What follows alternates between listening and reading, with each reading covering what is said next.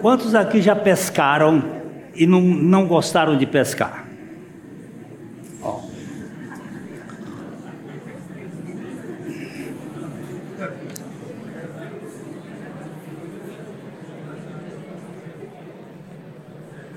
Alguma coisa vocês não sabem o que é pescar. Hein? Não, é. Pescar é uma é uma das artes mais interessantes. E engraçado que Jesus foi buscar pescadores. Por que será que ele foi buscar pescadores? Deve ter alguma razão, né? É, por favor, ponha um peixe, um peixe que foi pescado.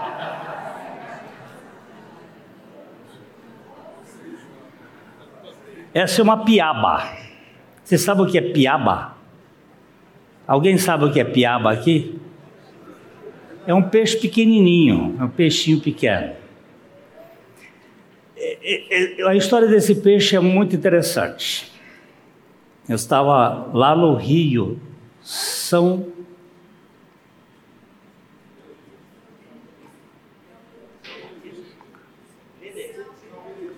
São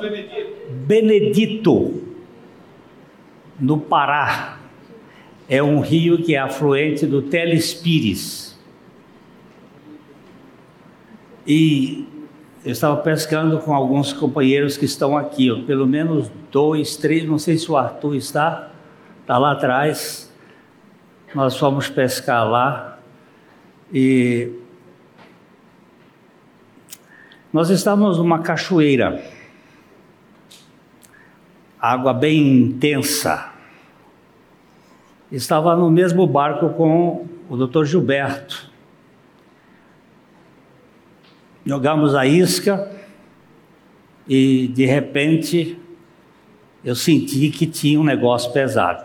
Dei a fisgada e trabalhei mais ou menos uns. Para não ser pescador, costumo exagerar. Conversa de pescador, uma conversa bem exagerada, né? Mas uns 20 minutos e eu cansei. Realmente cansei. Eu virei para o Gilberto e disse: Doutor, eu não tiro esse peixe. O peixe é grande. Por favor, tira o peixe, eu não aguento mais. Estou com a língua de fora. E ele então pegou o peixe e começou a, a lidar com o peixe, uns cinco minutos. Pá! A vara quebrou. Aí o pirangueiro, cara experiente, o índio, o Fran, ele disse: Doutor, continua. Continua, doutor. E ele foi Mais uns dois minutos depois, quebra o segundo ilhóis. Pá! E ele diz: Doutor, dá a vara para o pastor e puxa na mão. E eu vou manobrar aqui. Ele estava com a luva, e vai puxando, e eu enrolando, puxando. Meu amigo, quando nós pusemos esse peixe fora, a adrenalina estava lá em cima aquela sensação de conquistamos. Mas eu queria ter essa mesma sensação ganhando almas para Jesus. E você sabe que hoje Deus me deu uma sensação assim? Eu recebi um e-mail, um, uma carta de um rapaz de Taubaté, que conta a história dele. Eu não vou ler aqui porque tem muitos elogios, eu não quero fazer isso. Mas me deu uma alegria que eu chorava, a minha filha lendo e eu chorando de alegria. Esse moço hoje está pregando pelo Brasil. Ele disse assim: Meu amado pastor, você não me conhece, mas Deus usou você para que me pregasse o Evangelho. Esta é a alegria de um pescador. É ver uma vida alcançada pelo Senhor Jesus Cristo. E nós estamos trabalhando aqui no capítulo 21 de João, onde aparece um pescador. Nós vimos domingo passado a vida desse pescador entre duas pescarias. A primeira pescaria está registrada lá em Lucas, no capítulo 11, onde ele pescou a noite toda, não pegou nada. Jesus depois apareceu lá, aproveitou o barquinho dele para ser o seu púlpito, para ser o lugar de exposição, e as multidões vieram. Ele usou o espelho d'água como um lugar para expandir a sua voz, e ali ele pregou, e depois ele mandou eles pescarem outra vez. E o Pedro disse: Senhor, nós pescamos a noite toda e não pegamos nada, mas sob a tua palavra nós lançaremos as redes. E aí foi o milagre. Pedro se assusta com aquele excesso de peixes e pede a Jesus para fugir da vida dele: vai embora, some de mim. Eu sou pecador. E Jesus disse: Mas eu chamei você para ser pescador de homens. Então Pedro deixou tudo, deixou o seu barco e começou a seguir a Jesus.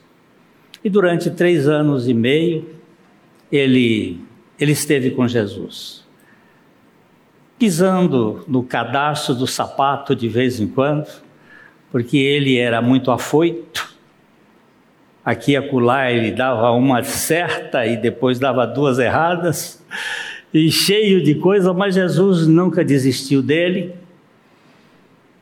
Aí ele chegou um dia, ele disse para Jesus disse assim: "Olha, vão ferir o pastor e as ovelhas vão se dispersar". E ele disse: "Senhor, pode contar comigo. Que ainda que todos te traiam, eu jamais te trairei. E Jesus disse para ele assim: Pedro, essa noite, antes que o galo cante, você vai me trair três vezes. Ele disse: de modo nenhum. Porque a gente tem uma autoconfiança muito séria depois do pecado. Nós temos uma autonomia muito grande. E Pedro pisou na bola três vezes.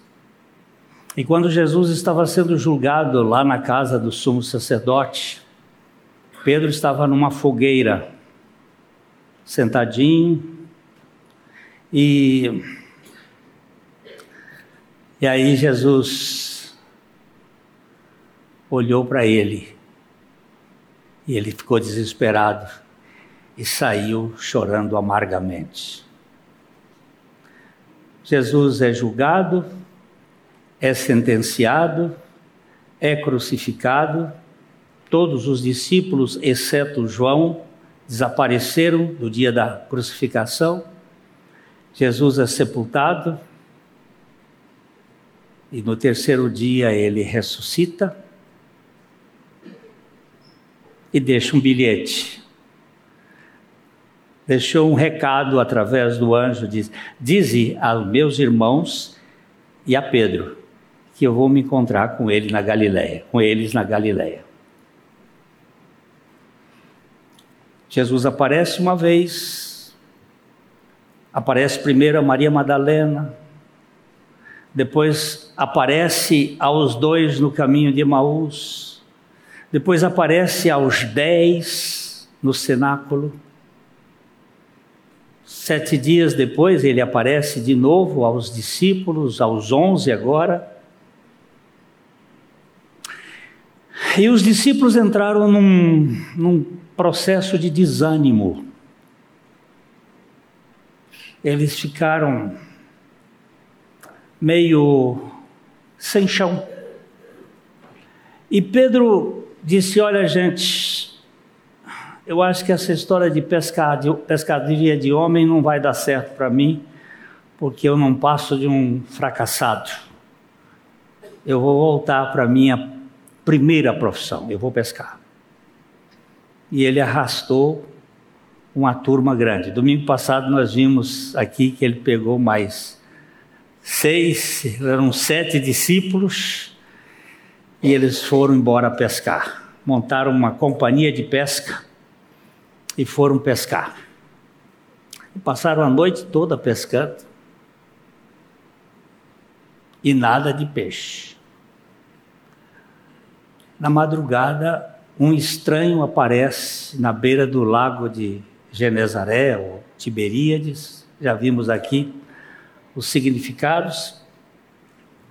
E tem um acontecimento que a gente vai ler um pouquinho agora, de novo, para lembrar. Nós vamos pegar o verso. Ó, tira esses pescadores aí, cheio de alegria, e vamos ver se tem hoje peixe na rede é, João capítulo 21, vamos começar no verso 1, só para a gente lembrar o texto. Por, é, depois disso, tornou Jesus a manifestar-se aos seus discípulos junto ao mar da, de Tiberíades, e foi assim que ele se manifestou.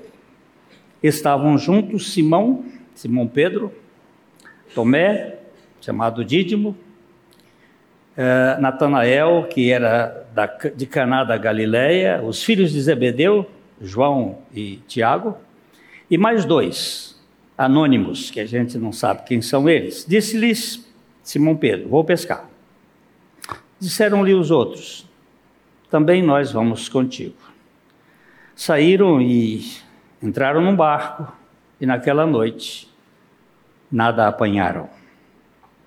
Mas ao clarear da madrugada, estava Jesus na praia. Todavia os discípulos não o não reconheceram que era ele.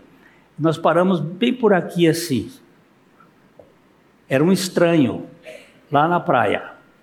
Os discípulos vinham voltando, retornando da pescaria. Aí perguntou-lhes Jesus: Filhos, Tendes aí alguma coisa de comer? Responderam-lhe: Não.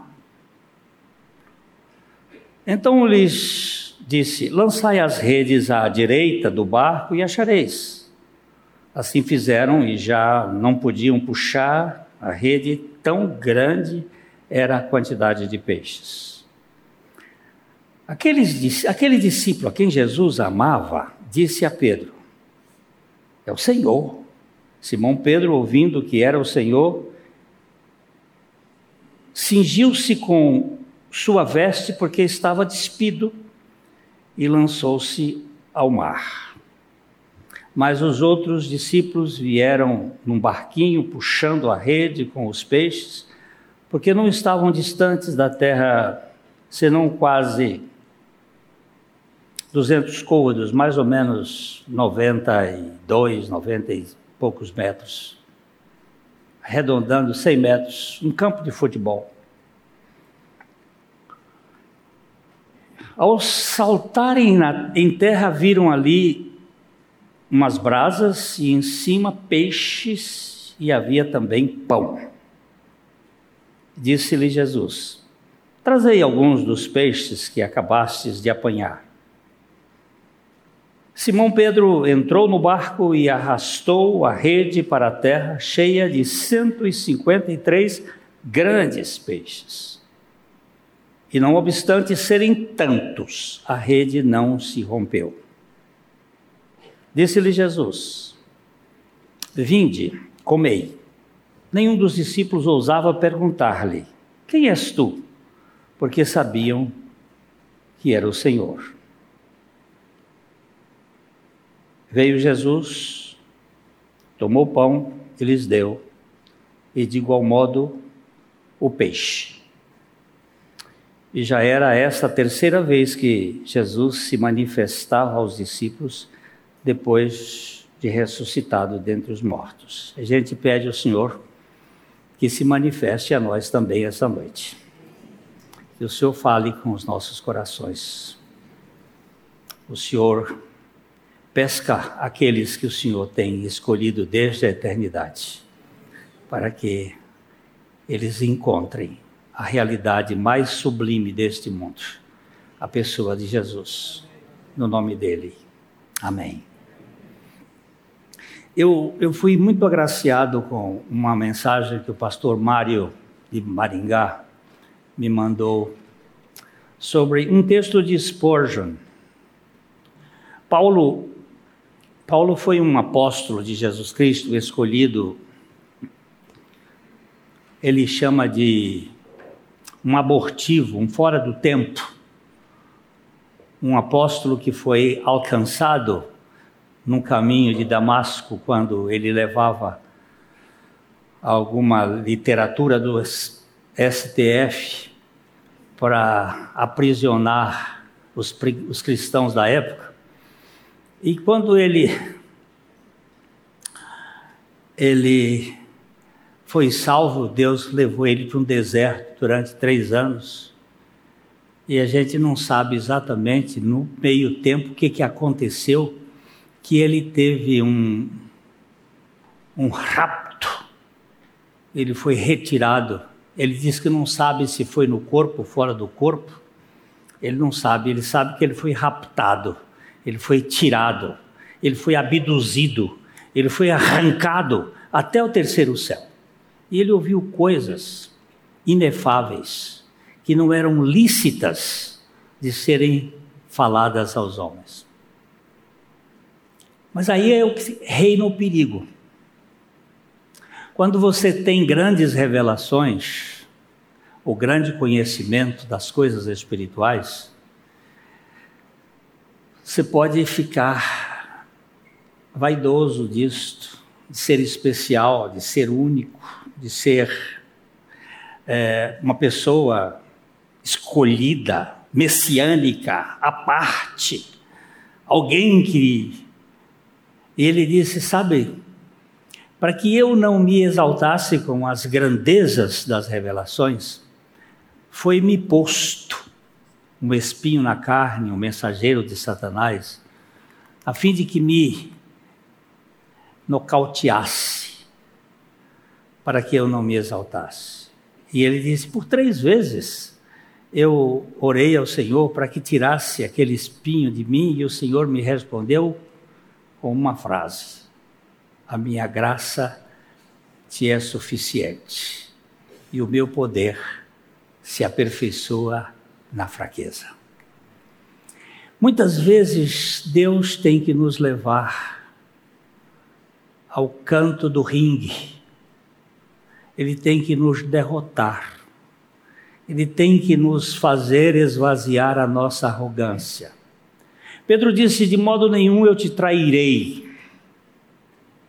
Isto é carne, isto é a onipotência adâmica, isto é aquele jeito da gente tratar. Aí Deus vai nos colocar numa condição de fracasso, de fraqueza. Então Spurgeon, ele, ele disse uma coisa que para mim foi muito bom. Ele disse o seguinte: uma qualificação primária para servirmos a Deus com alguma medida de sucesso é para fazer o trabalho de Deus bem e triunfantemente é um senso de nossa própria fraqueza. Para fazer a obra, o trabalho de Deus bem e triunfantemente, nós precisamos de um senso da nossa própria fraqueza.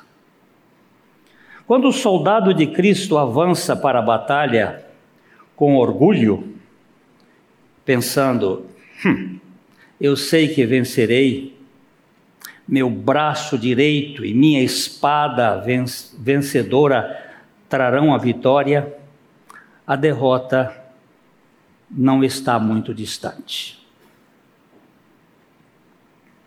Deus não irá com esse homem que marcha em sua própria força e por sua conta própria. Aquele que conta com a vitória desta maneira está vendo as coisas de modo errado, pois não é por força, nem por poder, mas pelo meu espírito, assim diz o Senhor dos Exércitos. Aqueles que vão à guerra e se orgulham de sua bravura, retornarão com as bandeiras arrastadas no chão e a sua armadura manchada com desgraça. Aqueles que servem a Deus têm de servi-lo na maneira e no poder dele, pois se não o fizerem deste modo, Deus nunca aceitará o serviço deles. Deus lança fora os meros frutos da terra. Ele colherá apenas as sementes plantadas no céu, regadas pela graça e amadurecidas pelo sol do amor divino. Deus esvaziará tudo o que você tem antes de implantar as coisas dele mesmo. Ele primeiro esvaziará seu celeiro antes de enchê-lo com o melhor trigo. O rio de Deus está cheio de água, mas nenhuma gota desse rio jorrará de fontes terrenas. Deus não terá nenhuma força usada em suas batalhas, exceto a força que ele mesmo infunde. Você está lamentando a sua própria fraqueza? Tenha coragem, pois é necessário haver conscientização da fraqueza antes que o Senhor lhe dê a vitória. A escassez do vigor é apenas uma preparação para que seja cheio. O seu abatimento é tão somente um preparo para a sua exaltação. Quando eu sou fraco, então é que eu sou forte. A graça é meu escudo e Cristo é minha canção. Olha que coisa mais linda. Nós temos uma ideia que nós vamos lutar na obra de Deus pela nossa própria capacidade. Eu vou pescar. Eu fui pescador, eu não tenho problema. O Senhor me chamou para ser pescador de homens, mas eu fracassei, mas eu tenho um emprego.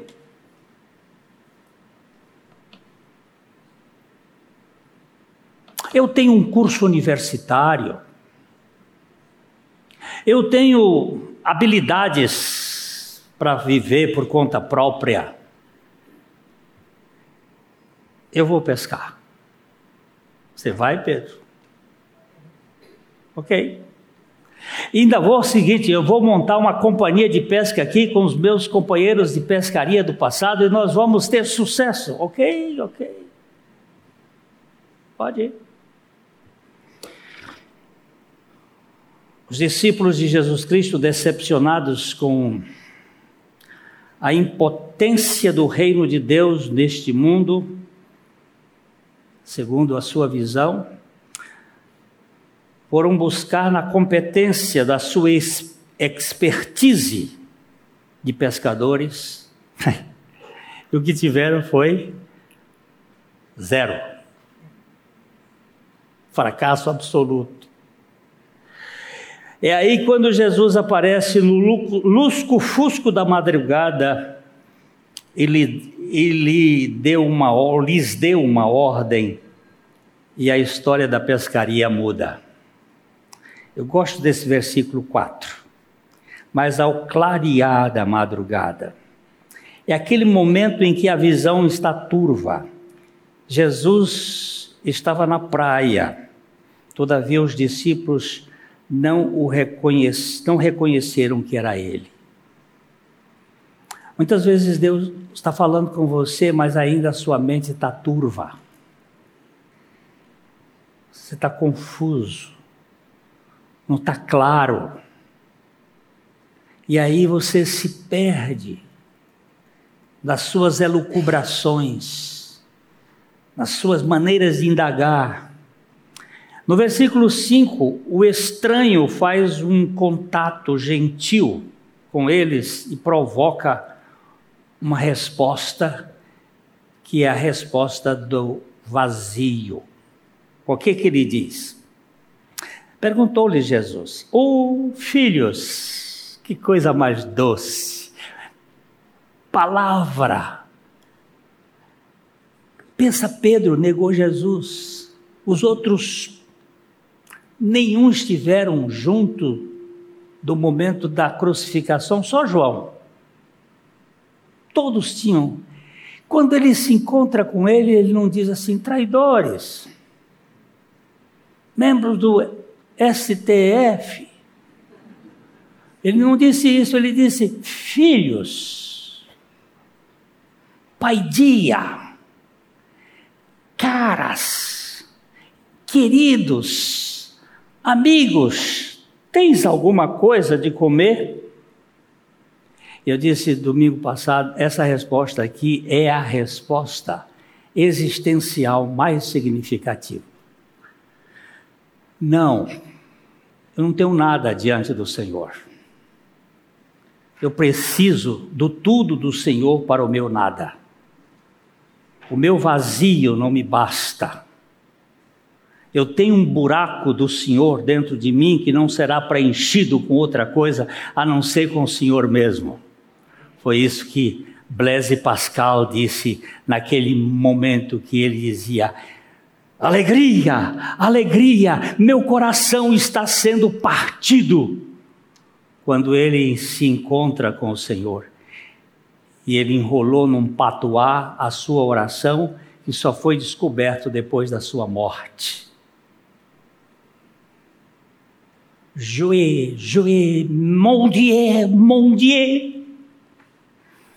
Ele gritava, ele repetia, e ele dizia, e ele fazia, falava a mesma coisa, como que fora de si, porque ninguém que encontra, ou que melhor, que é encontrado por esse Deus, fica em si, ele vai ficar em Cristo.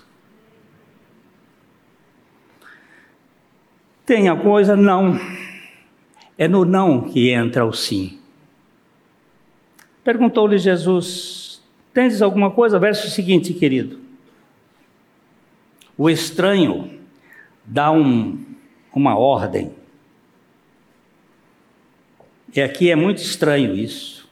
Ele dá uma ordem aos especialistas, contrária à habilidade dos pescadores. Na madrugada, já ao romper do dia, os peixes não estão mais. Durante o dia, então, nada. Aí ele diz: como é que ele diz aí? Então lhes disse: lançai o imperativo é, sem dúvida, uma ordem. Lançai. Lançai a rede à direita do barco e achareis. Assim fizeram e já não podiam puxar a rede, tão grande era a quantidade de peixes. Isso, isso, é, isso é precioso saber que esse estranho, ele tinha um sonar você sabe que aquele sonar que identifica onde o cardume está, o sonar dele estava ligado lá na casa do pai dele. E ele sabia, porque foi ele quem criou todos aqueles peixes. E ele diz: é na direita, meu filho, nunca pesque na esquerda. É na direita. Eu, quando vou com os meus pirangueiros pescar, eu estou com ele, e ele para aqui, o negócio é desse lado, ele diz assim: Joga, pastor. Eu digo, não, passa para cá, passa o negócio para cá para eu jogar para o lado de cá. Bota o barco no lugar certo. Eu não sei porquê. A Bíblia tem, acha o lado esquerdo, um lado esquerdista. Tanto é que quando ele disse: Vinde benditos de meu Pai, possuí por herança o reino é para o lado direito, e ide malditos para o fogo eterno preparado pelo diabo e seus anjos é do lado esquerdo.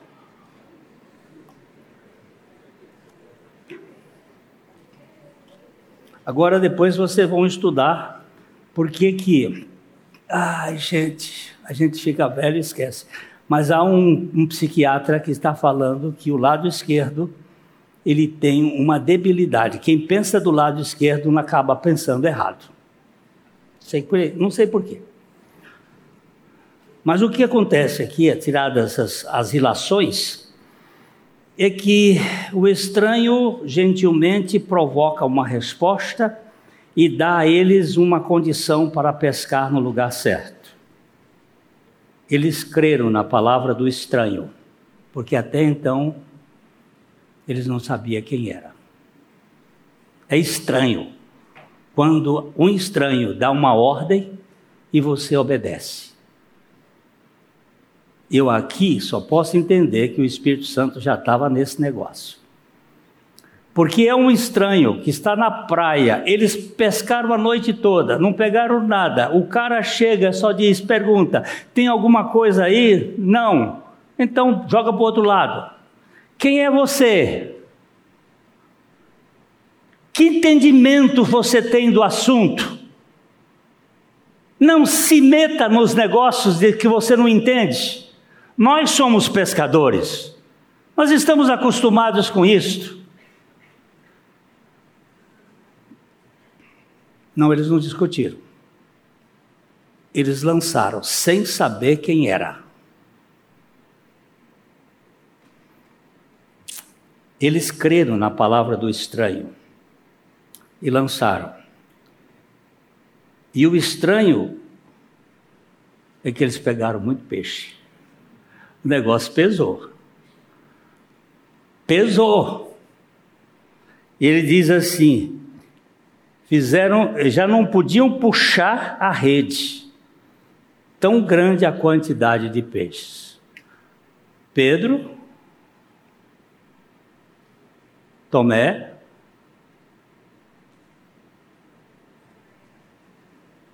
João, Tiago,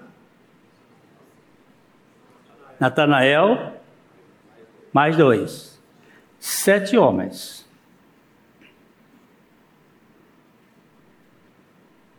dentro daquele barco. Dois, talvez, cuidando do barco e cinco puxando. Eu fico admirado com, com o que a Bíblia fala. É que a rede não se rompia.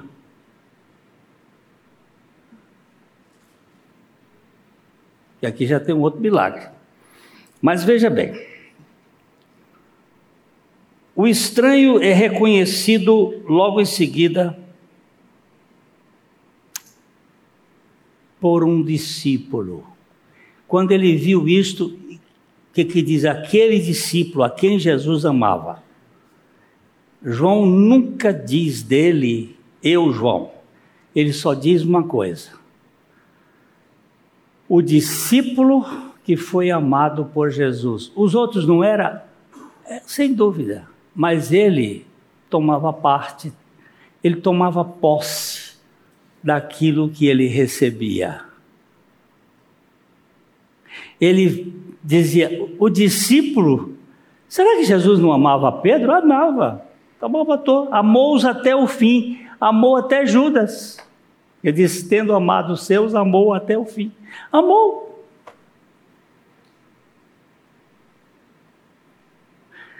Mas esse discípulo tinha uma coisa que eu, eu acho interessante, lá no Salmo 25, o verso 14, ele fala de, um, de uma intimidade para os que o temem. O verso 14 do Salmo.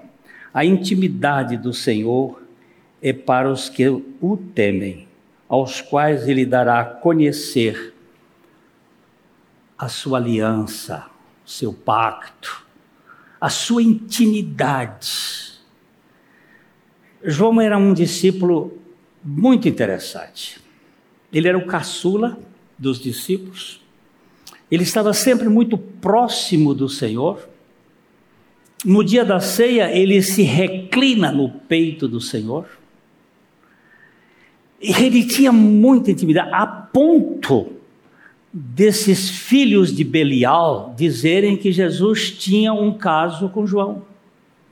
esses filhos de Belial, que são os teólogos da carnalidade, os filhos das trevas, chegam a afirmar, por causa dessa intimidade da revelação da graça, que João era amante de Jesus. Só que, meus irmãos, que nós ainda estamos no período da graça e não há fogo do céu. Mas de Deus não se zomba, porque aquilo que o homem semear, isso ele também vai ceifar. Quando uma cantora alucinada gritou no seu show que Jesus era gay, desesperadamente gay, eu só tenho pedido a Deus que tenha misericórdia dela, para que ela um dia, se for da vontade do Senhor, essa blasfêmia seja convertida numa adoração. Mas se não for, o castigo de alguns é muito mais sério, porque o castigo de Sodoma é menor do que o castigo de Cafarnaum, de Bethsaida e de Corazim. Porque quem tem um certo conhecimento, por menor que seja, do Senhor, e diz coisas, a coisa é séria. Então, nós estamos aqui no versículo 7.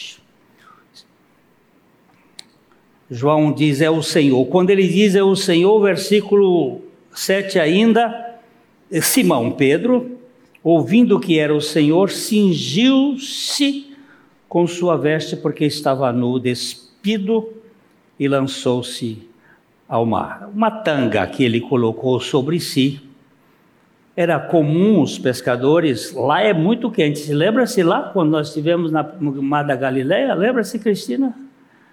Estava tava pegando fogo, não estava lá fora? 47 graus. É quente lá, lá é quente. É um buraco abaixo, da, abaixo do, do, do nível da, do mar. E ali é muito quente pescador pescava pelado. E quando ele viu o Senhor, eu tenho que me compor diante do Senhor. E ele pula na água. E cingindo correu e lançou-se ao mar. Versículo seguinte diz assim: Mas os outros discípulos, nós não vamos perder esses peixes, não. Tem, nós pegamos um bocado de peixe, vamos puxar os peixes, porque estava distante uns 100 metros ali e saíram arrastando. E versículo seguinte, e, e ao saltarem na terra, viram ali. Por que, que você botou isso aí, Espírito Santo? Brasas, e em cima peixes, e havia pão. Quem trouxe essa matula aqui. Não pescaram nada. Quem é que pegou esse peixe? Tinha peixe. Tinha pão. Mas essa brasa aqui, vamos para o versículo 18, João 18, 18. Isso aqui é tudo muito acoplado. João 18, 18. Ora, os servos e os guardas estavam ali, tendo acendido um braseiro por causa do frio, e aquentava-se. Pedro estava no meio deles, aquentando-se também. Aí você diz assim: você disse que lá era quente e aqui é frio. Nós estamos em Jerusalém. Jerusalém está 900 metros acima do nível do mar. Lá está mais de 80 metros abaixo do nível do mar. Lá está dentro da fenda geológica, da, da maior fenda geológica que vem lá de, de da Turquia e que vem e vai até a África. Está dentro de um lugar quente. Mas Pedro ao trair Jesus, ele estava ao redor de uma de um braseiro. É muito interessante é que as duas palavras são iguais e só aparecem aqui. Tem outras formas para braseiro, mas estas aqui são iguais, que é anfraquia. Só tem aqui nesses dois lugares. É o mesmo tipo de fogueira. Existem outros tipos de fogueira. Foi na fogueira que Pedro se e Pedro nega Jesus. É numa fogueira que Pedro vai ser restaurado. Temos que construir a cena, reconstruir o modelo de uh, histórico para poder pensar por que Jesus aparece ali. E Jesus já havia preparado o quebra-jejum deles, mas ele diz o seguinte: traga também um pouco do que vocês pegaram. É, Pedro vai logo buscar. Você vê aqui, Pedro é que inicia a pescaria. Quando ele vê que é o Senhor, que João diz que é o Senhor, ele é o primeiro a se dirigir. E quando o Senhor diz: traga-me um, traga um pouco para a gente acrescentar, eu já dei o suficiente, mas vocês Estou com mais fome. Traga um pouco dos de vocês. É ele que vai buscar. E Jesus está preparando toda a cena para poder trabalhar com Pedro depois.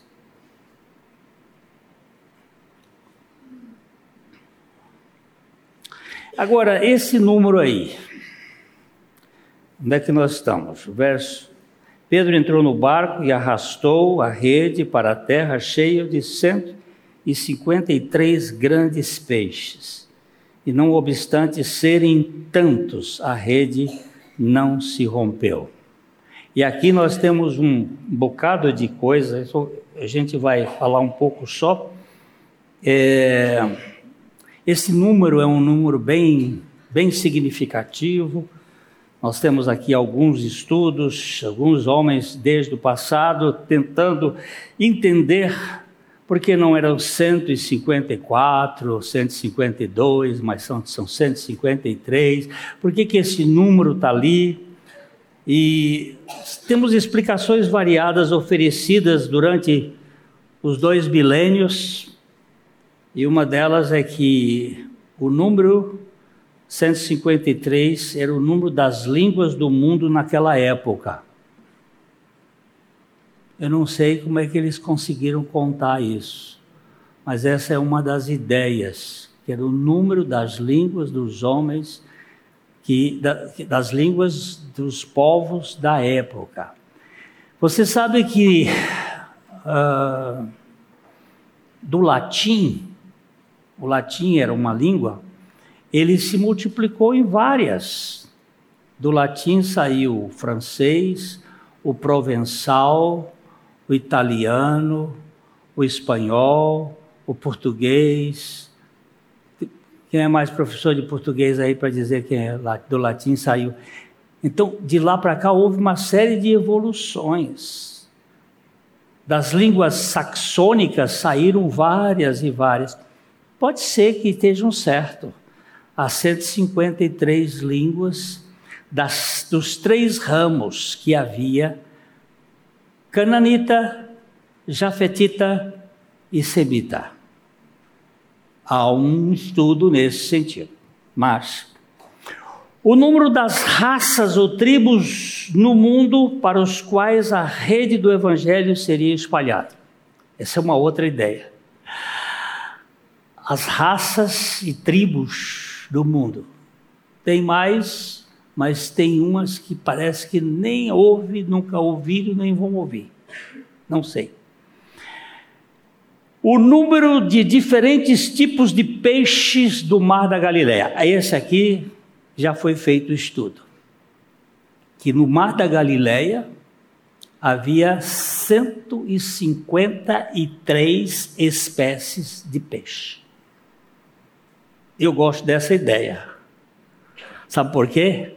Porque de cada tribo, povo, língua e nação, Deus tem algum peixe para pescar. Aquele mar representaria toda a terra e ele pescou, eles pescaram 153. Mas um teólogo holandês ele chegou à seguinte conclusão depois de estudar minuciosamente que Jesus tocou pessoalmente em 153 pessoas.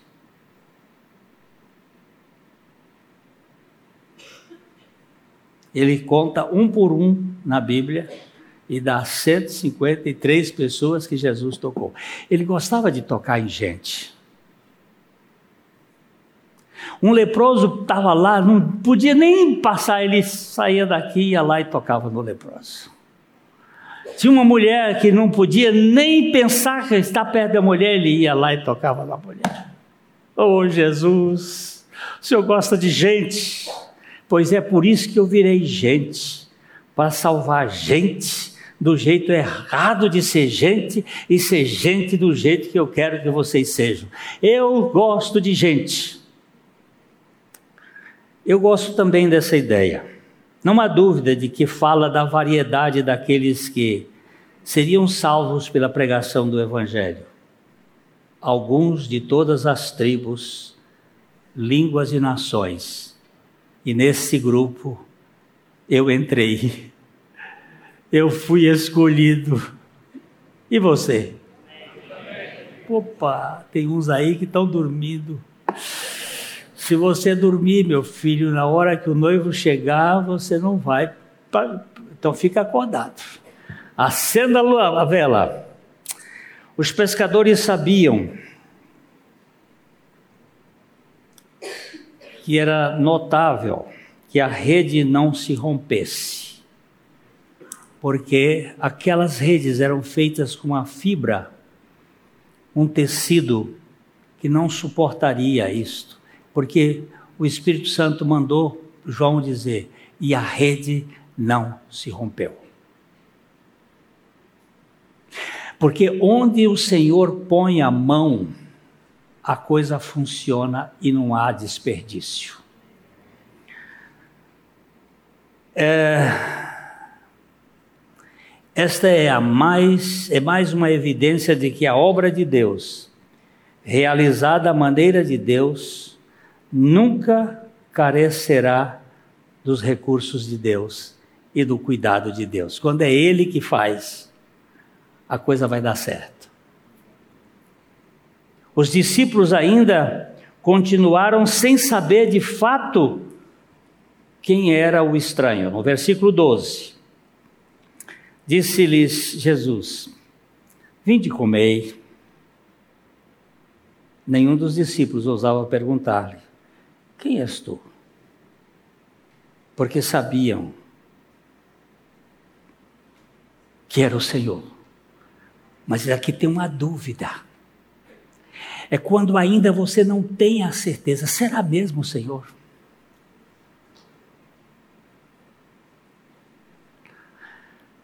Nós vamos domingo que vem trabalhar um pouquinho mais isso aqui. A comunhão do partido pão é onde ele vai se revelar com mais identidade. Aquela coisa da interação. Jesus é um Deus comelão. Ele gostava de comer. E não gostava de comer sozinho. Ele gostava de comer com gente. Se você vai, vai estudar Jesus, 60% dos estudos dele são com comida ali por perto. Ele gostava. A mesa é um lugar terapêutico. Hoje pela manhã, a minha filha, que mora em Vinhedo, ela estava aí com os dois filhos, o marido, estava a outra filha que está aqui, a Thelma e a, a nossa neta, a esposa. E nós tínhamos um maravilhoso encontro de casais que aconteceu nesse final de semana. E eu tinha que estar tomando café lá, com aquele povo. Olha, vocês não podem imaginar. Quem é que teve lá? O que, que vocês acham? Dê uma palavra assim, alguém dê uma palavra. Maravilhoso. Deus tratou conosco para a gente sair das máscaras, para a gente ter intimidade. Uma das coisas lindas. Mas aí a minha esposa disse: Você vai, vai, vai tomar café aqui ou vai tomar café lá? E eu disse: Ah, eu vou, eu vou ficar aqui. Eu vou, eu vou ser tratado aqui na família. Porque a terapia da casa do comer junto, de ouvir. Aí no meio da conversa, nós estávamos vendo lá, a minha filha disse assim: Isso aqui é muito importante. Estar à mesa junto. Isso aqui é muito importante. O nosso Senhor gostava de estar juntos. Não perca tempo. O máximo que puder mais simples que for, um café com pão. Bolacha não. Vai, café com pão. Comam juntos. Não fique com essa neura do aquecimento do micro-ondas. Aquela socióloga inglesa que disse o seguinte: o maior prejuízo para a saúde emocional da humanidade foi o micro-ondas. E eu vou ver o que, que, que ela quer dizer com isso. E ela disse assim: o micro-ondas tem quebrado a relação da família. Cada um esquenta na hora que quer. Chega em casa, tem alguma coisa pronta, feita, vai lá, esquenta e come, esquece um do outro. Esquece da comunhão da família. Pelo menos uma refeição por dia. Pelo menos uma, ou café da manhã, ou almoço, ou jantar. Sentem juntos e comam juntos. E comam com a presença de Jesus. Isso é terapêutico. Isso é curador. Isso é santificador. Isso vai ajudar muito. Não perca isso de vista. É importante.